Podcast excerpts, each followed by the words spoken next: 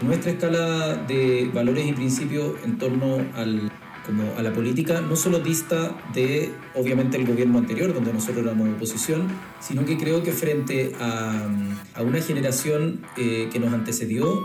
Descarto tajantemente haber intentado favorecer a la persona de alto conocimiento público que me contactó. La llamada fue para intervenir a favor de las policías. A su ahorro para enfrentar las dificultades del momento mediante autopréstamos o retiro, les decimos que eso es pan para hoy y hambre para mañana.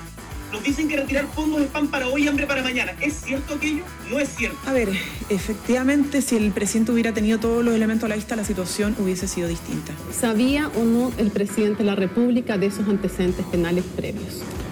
El presidente tuvo a la vista los antecedentes, obviamente, de las personas que ven O sea, sí sabía. A veces escucho esta, estas faltas de, de, autoestima, de que no estamos preparados, no estamos preparados. Yo creo que es el Estado neoliberal que no está preparado para resolver los dolores ciudadanos. Bienvenidos a Stakeholders, un podcast de política, políticas públicas y comunicación estratégica. En este episodio nos acompaña Valentina Illich, cientista familiar, máster en políticas públicas del King's College de Londres y directora del flamante nuevo Centro de Políticas Públicas de la Universidad Finisterra. Valentina, bienvenida a Stakeholders. Muchas gracias, estoy muy contenta de estar acá y poder hablar un poquito de este desafío del Centro de Políticas Públicas de la Finisterra. Sí, gran desafío, no es menor eh, embarcarse en un proyecto como este. Y bueno, esa es la, primera pregunta que te quiero hacer. ¿Por qué la Universidad Finisterra decide crear un centro de políticas públicas? Y obviamente, ¿cuáles son los objetivos que, que buscan detrás de esta iniciativa? Súper, sí, bueno, eh, a ver, la Finis tiene un sello bien importante como con respecto al bien común, con respecto al interés por lo social, a la responsabilidad con lo público eh, y con formar también agentes de cambio. Entonces yo creo que eh, después de, ciertos procesos y de ciertas como reflexiones institucionales, salió como muy natural el decir tenemos que tener un centro de políticas públicas, nos interesa, nos permite también darle coherencia al relato de incidencia pública que queremos tener y que tenemos como universidad. Eh, así que fue un proceso como muy orgánico eh, y parte un poco por eso, como por, por querer darle esta, esta coherencia interna al relato de incidencia pública de la FINI y también generar un espacio interesante para formar a estos agentes de cambio en la universidad y, y seguir un poco en los temas eh, públicos. Oye, Valentina, hemos visto en el, en el último tiempo, en el último, los últimos años, que se han creado una serie de, de institutos, de centros de políticas públicas, todos muy variopintos, todos con, con, con, objetivos diferentes, lo cual obviamente enriquece la, la discusión pública, bienvenida, bienvenido sea. Pero uno ve que, claro, unos son más un think tank, unos son más un do tank, otros son una especie de facultades, otros son una mezcla. ¿Dónde la Universidad Finisterra quiere encauzar este proyecto? ¿Cuál es el perfil que le quieren dar a este nuevo Centro de Políticas Públicas? Y, y cuéntanos un poco cuáles son las áreas que, en las cuales ustedes van a estar interesados.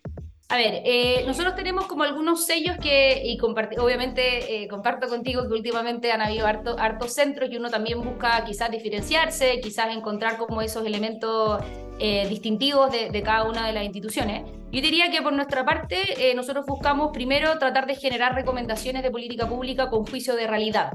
Eh, la mayoría de los que estamos acá en el equipo eh, hemos trabajado en gobierno, hemos trabajado en organismos internacionales, hemos trabajado como de las dos partes de cierta forma, eh, y sabemos que mucho de lo que se genera en centros de políticas públicas a veces es muy elevado, y cuando tiene que llegar al punto del policy maker de decir, ok, mira, estas son las recomendaciones o estos son los puntos, a veces está un poco alejado de lo que realmente ese policy maker puede hacer o de las condiciones como políticas, económicas y sociales que, que se están dando en ese momento para tomar la decisión. Entonces yo diría que por una parte tratar de, distinguirnos con este juicio de realidad y que las recomendaciones sean lo más eh, reales posibles, de cierta forma. Em, otro elemento que para nosotros es distintivo y que queremos empujar harto es un poco este enfoque internacional en el sentido de hacer mucha alusión a las recomendaciones internacionales, recoger un poco lo que ya se ha dicho eh, sobre ciertos temas, porque no quisiéramos aparecer como centro eh, que está como em, no sé, inventando la rueda con ciertas temáticas. Tú sabes muy bien que los problemas sociales eh, y, políticos y económicos que surgen en los países tampoco son tan nuevos, ¿cachai? O sea, venimos tratando de lidiar con esto hace harto tiempo eh, y hay mucha, mucha generación de conocimiento y mucha recomendación internacional que también está bueno traerse como de vuelta y decir, mira, ya nos han dicho esto, ya se ha visto que esto funciona y tratar un poco como de tener ese foco mm, como de estas recomendaciones internacionales, traerlas y tratar de adecuarlas un poco como a nuestro contexto. Em, el tercer elemento que yo diría que es parte de nuestro, nuestro sello es tratar de comunicar las ideas de una manera más innovadora y creativa.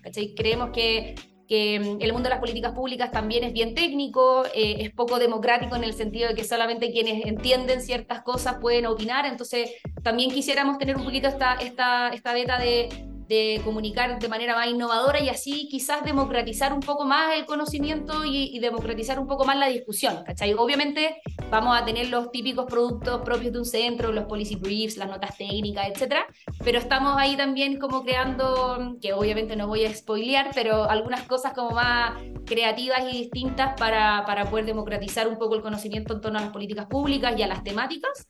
Eh, y el cuarto elemento, de todas formas, yo creo que tiene que ver con eh, ser este espacio de formación de agentes de cambio y que sea un espacio en la FINIS para que también nuestros estudiantes encuentren siempre un espacio y un vínculo con sus propias carreras y vinculándose un poco como con lo, con lo público.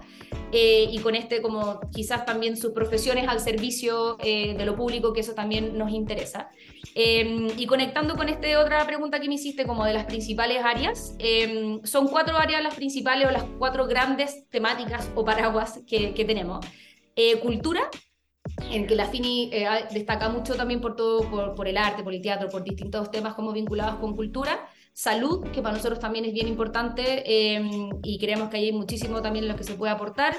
Eh, educación, y desarrollo sostenible. Esas son las cuatro grandes áreas que tiene el Centro de Políticas Públicas, de cual por supuesto adentro se desprenden una serie de temáticas em, que son las que estamos ahora preparando, pero, pero esas son como las cuatro grandes áreas que, que tenemos en, términos como de temáticas. Oye, Valentina, y en lo administrativo, más, en lo mundano, ¿cómo, ¿cómo, se estructura el centro? ¿Va, e, ¿Es un centro totalmente autónomo e independiente de lo que es el funcionamiento regular de la universidad? ¿Depende de alguna facultad en particular? Eh, porque lo que hemos visto por lo general, que los centros de estudio dependen o de facultades de economía o de facultades de gobierno, mayoritariamente, siempre hay algunos, algunos, algunos casos que son totalmente autónomos de la universidad. Cuéntanos un poco de cuál es el perfil de las personas que están trabajando contigo o, o las cuales tú estás buscando que se incorporen a este proyecto. A ver, este centro es bien particular porque eh, depende de la vicerrectoría académica. Eh, por ahora está dentro de la vicerrectoría académica, lo cual nos permite eh, tener esta visión como desde más arriba o más desde Paraguas para poder involucrar el trabajo a todas las facultades y todas las carreras. ¿cachai? Si nosotros dependiéramos solamente de una facultad, eso de repente te marca un poco la temática o te da un poquitito como que te, te, te encierra un poco como en unas temáticas que pueda llevar esa facultad. Entonces quisimos llevarlo al nivel un poquito más arriba, que desde la vicerrectoría académica para ir eh, agarrando estas cuatro temáticas, ¿cachai? La cultura, el desarrollo sostenible, la educación eh, y la salud. Em, entonces, ahí nuestro, nuestro equipo básicamente son los investigadores y las investigadoras que tenemos en, el, eh, en la universidad y los distintos expertos en temáticas que vamos teniendo, ¿cachai? Para nosotros diría que, que, es bien importante hacer este puente entre el mundo de la investigación de la Finisterra y el mundo de las políticas públicas. Quisiéramos llevar la mayoría, o sea, tratar de llevar lo más posible nuestros resultados de investigación y lo que ya se está generando, que es muchísimo, al mundo de, las políticas públicas y por eso parte del equipo son estos investigadores, estos expertos, em, los distintos académicos que tenemos, que va a ir obviamente dependiendo de la temática, pero, pero como que estamos trabajando de manera bien articulada con todas las carreras, con todas las facultades para que esto porque sentimos que es la, mejor forma un poco de darle esta coherencia interna a este relato de incidencia pública en las temáticas que nos interesan. Me explico como que eso nos permite como trabajar como desde este paraguas. Así que ha sido súper bien acogido igual internamente y, y hay harto espacio como para ir trabajando con estos distintos equipos que nos da también más dinamismo. Y en todo este universo de institutos, centros de estudios, think tanks, do tanks y también obviamente los estudios y los esfuerzos que hacen algunas facultades de universidades para contribuir a la discusión pública y a la construcción de políticas públicas, ustedes ¿Están mirando el trabajo de alguno en particular? ¿Les gustaría seguir el ejemplo del trabajo de alguno de ellos? ¿O quieren partir con un modelo nuevo en relación a lo que conocemos como un típico centro de políticas públicas? Porque tú también estudiaste políticas públicas, hiciste tu máster en el King's College y eso obviamente te da una visión mucho más amplia de lo que son las políticas públicas en el mundo, de cómo aproximarse a ellas y de cómo incidir favorablemente al final del día en el debate público. ¿Cómo confluye tu mirada, tu experiencia en todo esto, Valentina?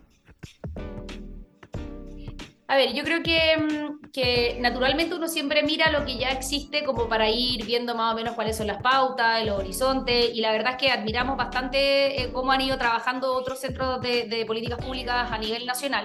Eh, justo pasado mañana eh, me voy a Harvard a, a, justo un curso de políticas públicas eh, y un poco lo que estamos buscando también es hacer alianzas estratégicas con las distintas personas que asisten a este, a este curso, eh, tratar de, bueno, obviamente hacer las visitas al MIT, tratar de, eh, obviamente está ahí lo que podamos encontrar en, Boston, pero, pero nos parece una súper buena alternativa también ampliar las redes, quisiéramos también em, que ir teniendo, como te decía, este toque también de lo internacional y en ese sentido este curso o esta experiencia en Harvard también nos permite como ampliarlos en ese sentido, quizás también un poco mi experiencia como consultora del Banco Banco Interamericano de Desarrollo en México, eh, también me permitió como tener esta visión más latina, también, también tener esta visión también de experiencia comparada. Eh, entonces, no, no, no, tengo así como un modelo, no tenemos como un molde que queramos seguir, pero sí creo que, que, que, queremos ir agarrando elementos de distintos lugares que vamos observando que nos interesa y ir armando nuestro propio modelo a partir de las excelentes experiencias que van surgiendo alrededor. Pero pero sí, yo no sé si hoy día te podría decir un norte concreto, pero, pero sin duda estamos haciendo el esfuerzo de agarrar em, distintos puntitos de distintas partes para armar nuestro propio, nuestro propio estilo. ¿Y cómo has visto la discusión de la política pública en el último tiempo? Porque pareciera que los policymakers, los políticos, los encargados de liderar este país, adolecen de un problema fundamental a la hora de formular políticas públicas, que es la evidencia. Y a pesar de todo el trabajo que realiza el Estado con sus profesionales, expertos, y de la colaboración que obviamente hacen los institutos, centros de estudios y las propias universidades, pareciera ser que llegado el momento de tomar decisiones, toda la evidencia se deja de lado y terminan primando otros intereses, ya sean estos ideologías, coyunturas, compromisos políticos, etcétera, lo que sea.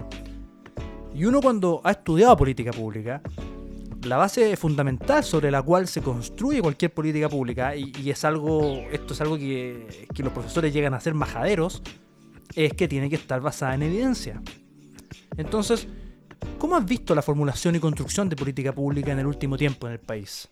A ver, yo creo que, que, y en esto, o sea, comparto absolutamente tu diagnóstico en torno a la falta de quizás de evidencia científica para una serie de, de políticas públicas que hemos visto en los últimos años. Em, igual, de todas formas, eh, las políticas públicas tienen el componente técnico y el, el componente político o, social, de cierta forma. Entonces, creo que siempre hay que ir haciendo este equilibrio entre, eh, entre el momento político y social que va ocurriendo eh, y lo técnico específicamente, ¿cachai? No, no, tampoco nos sirve hacer puras políticas públicas solamente desde lo técnico y obviamente hay que ir agarrando siempre los elementos culturales, sociales y otros aspectos que, que, que sirvan o que sean como relevantes en la discusión. Sin embargo, creo que también, no sé, yo doy vuelta un poco la, pregunta, porque digo, quizás qué estamos haciendo nosotros mal desde el lado de la academia, eh, que no estamos logrando bajar ese conocimiento, ¿cachai? Porque porque si tú leís los papers, si tú leís también los mismos documentos que, que, que, que, esperamos, nosotros lo vamos a hacer distinto, pero que en el fondo hasta, hasta ahora eh, salen desde los centros de políticas públicas, son súper técnicos, ¿cachai? Y, falta como ese, ese juicio de realidad que te decía al principio, de, de, dar una bajada. Yo no creo que haya una intención marcada de no querer basarse sin la evidencia, sino que tú y yo que hemos trabajado en gobierno sabemos que en el momento, cuando estáis ahí, necesitáis como productos más concretos que te permitan visualizar el mapa completo, que te permita entender las consecuencias de algunas cosas, ¿cachai? En la academia quizás vivimos en un ritmo como más pausado, en el que, en el que se nos hace muy obvio que uno pueda ir a agarrar el paper y decir, ah, pero si acá te lo están diciendo en todos los tonos, ¿cachai? Como eh, acá saco un par de números y es demasiado evidente, pero creo que que aquí hay una desconexión, ¿cachai? Entonces, por eso, por eso me parece que sería interesante centros como los nuestros eh, de, de, la Finisterra que,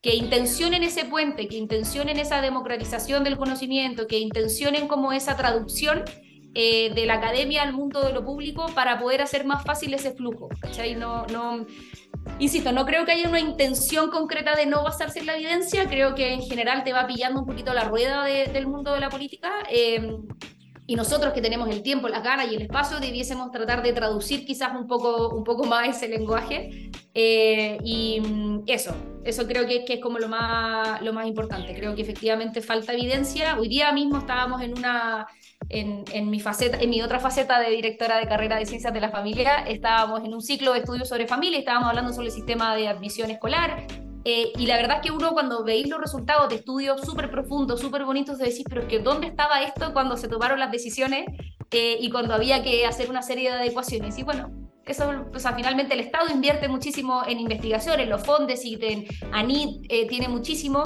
eh, pero tampoco intenciona esa conversación con, con, la, con, el, con los policymakers, ¿cachai? Entonces ahí yo creo que, que, hay puentes medios quemados que debiésemos construir y reconstruir y, y, eso lo podemos ir haciendo nosotros desde las universidades con este foco más de lo público. Como dice el viejo adagio, no hay malos alumnos, sino malos profesores. Y en ese entendido, ¿qué crees tú que le falta a la academia, a las personas que se dedican a la investigación, a la política pública? Para poder incidir realmente en la formulación de políticas públicas en el nivel político. Porque llegada una coyuntura determinada pareciera que el poder político no es capaz de ofrecer respuestas que sean técnicamente buenas.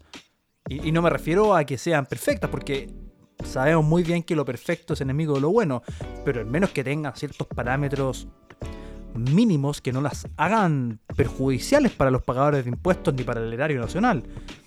Recién acabamos de ver el fiasco que resultó ser el programa de gas a precio justo, y no vamos a entrar al detalle de otras catástrofes públicas como el Santiago. Entonces, ¿qué crees tú, como bien dijiste hace unos momentos, esos puentes que están quemados, cómo se pueden reconstruir esos puentes y cómo puede incidir de manera real un centro de políticas públicas como este en la toma de decisiones a nivel político?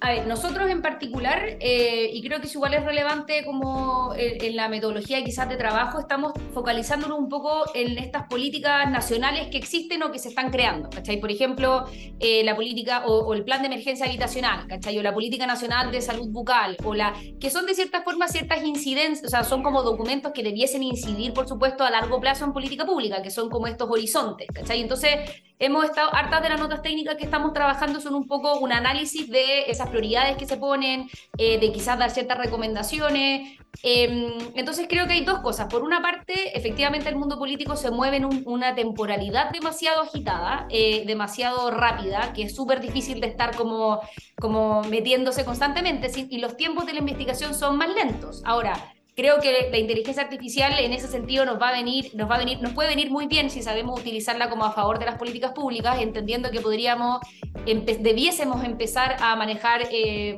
no sé, muchos más datos de manera más rápida, llegar a, esta, a estos análisis quizás de una manera más rápida como para, para sumarnos un poco al ritmo de la política, que no sé si vamos a lograr retrasar mucho el ritmo de la política o si vamos a lograr como calmarla, porque es muy propio, sobre todo con las redes sociales y con todo lo que hay, es un, es un ritmo bien, bien rápido. Eh, entonces, por una parte, eh, tratar de utilizar herramientas que nos permitan acelerar el tema de la investigación o acelerar el tema de los resultados para poder servir realmente eh, al, al, policy maker eh, en, esta, en este mismo tema que decías tú, como esta rapidez de, de, la vida y que después cuando tienen que tomar decisiones no están, no están basados en la evidencia. Em, y por la otra, lo que, lo que te decía, como de democratizar un poco el conocimiento, de, de, hacerlo más simple, de acercarlo, de elegir temáticas concretas en las que realmente podemos, podemos meternos, ¿cachai? Eh, no sé, nosotros con la primera nota técnica, que bueno, esto ya es más spoiler, pero del plan de emergencia habitacional, eh, teniendo expertos en el tema y, haciendo realmente doble clic en eso, y no solamente queriendo atajar todas las temáticas, sino que si en esta realmente podemos incidir, creo que podríamos como trazar un camino más concreto. ¿cachai? Nosotros tenemos expertos en urbanismo, tenemos expertos en, los temas habitacionales, entonces podemos como marcar una agenda con esa bandera en particular, ¿cachai? Que es un poco este ejercicio que te decía que estamos haciendo con estas notas técnicas que van a ser, no sé, entre 8 o 10 notas técnicas que van a ser nuestras principales banderas de lucha y que ahí vamos a trazar los caminos de incidencia, ¿cachai? Como enfocarnos, eso es lo que queremos hacer, esto es lo que queremos lograr y trazar caminos a partir de eso y no estar como disparando quizás a todas partes, sino que concentrarnos y tratar de llegar en un, que me lo he preguntado también, como en un corto, mediano, largo plazo, a, incidir en esa temática en particular. Para eso se tienen que trazar caminos, se tienen que construir los puentes, tenéis que participar de las mesas técnicas, tenéis que em, hacer estas columnas de opinión, tenéis que tratar de como trazar ese camino, para que después ese puente sea más sólido y no se nos quiebre a la primera. Em, entonces yo diría que es eso, es tratar de acelerar un poco los ritmos en el mundo de la investigación, ojalá utilizando las herramientas que hoy día nos da la inteligencia artificial y todas las otras como innovaciones. Y por el otro, eh, tener súper delimitados los temas para tener una agenda concreta y pasos concretos para llegar a esa incidencia. Bueno, si bien el centro ya fue anunciado hace un par de semanas oficialmente, tengo entendido que el lanzamiento propiamente tal se llevará a cabo el segundo semestre. No obstante, yo te quiero preguntar, ¿cómo ha sido el proceso burocrático, administrativo, el papeleo, tedioso si se quiere, de todo lo que conlleva crear un centro de estas características literalmente desde cero? Cuéntanos cómo va este proceso y qué tienen pensado para el lanzamiento propiamente tal del centro en el segundo semestre que se avecina. A ver, el proceso como previo administrativo en verdad ha sido bien bonito, como te decía al principio, eh, porque mm, de cierta manera como que al parecer en la FINI estábamos esperando que esto pasara eh, y, fue súper bien acogido por todos los equipos. Eh, la mayoría de los investigadores e investigadoras estaban contentas con lo, contentos y contentas con la opción de que esto saliera, sus investigaciones también se vincularan con lo público. nos fuimos dando cuenta, o al menos yo tuve la suerte de poder conocer a todos los equipos, eh, ir viendo las maravillas que hacen, ir conectando cosas. Entonces te diría que no ha sido como tedioso, todo lo contrario, ha sido la parte más bonita, creo, del proceso, como poder instalar, eh, eh, conocer a los equipos, presentar lo que queremos hacer, también de manera como de, de la lógica de la co-construcción, ¿cachai? O sea, yo soy la más feliz de que, de que me digan, oye, vale, esto no, podríamos hacer esto, te tinca esto, las temáticas las fuimos construyendo en, colaboración con los decanos y con los directores de carrera como para que, para que le fuera haciendo sentido a ellos también. Entonces, no ha sido nada tedioso, no ha sido nada burocrático, ha sido todo lo contrario, ha sido bien bonito el proceso. Em, y por eso mismo creo que hemos tenido, porque nos pusimos la meta de que el segundo semestre sea como nuestro debut eh, social y, lanzar un poco este centro, es que hemos podido movernos con ritmos como más más cómodos de cierta forma y darnos el espacio como para instalarlo también internamente, que, que creemos que eso es bien relevante. Y el segundo semestre se viene, bueno, con, con harta, harta como documento técnico, que es lo que estamos preparando ahora.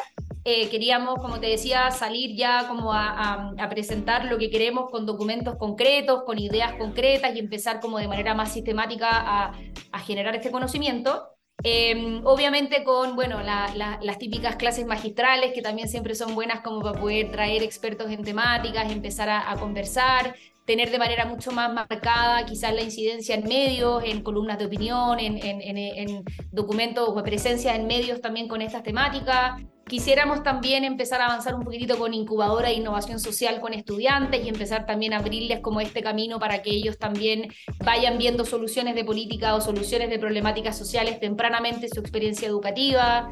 Em, tenemos hartas cosas en verdad eh, planeadas, espero que alcancemos a hacerlas todo el segundo semestre, si no tenemos varios años más para adelante, pero te diría que es un poco eso, es como ya con estas banderas o un poco con estos, estas temáticas que tenemos en mente.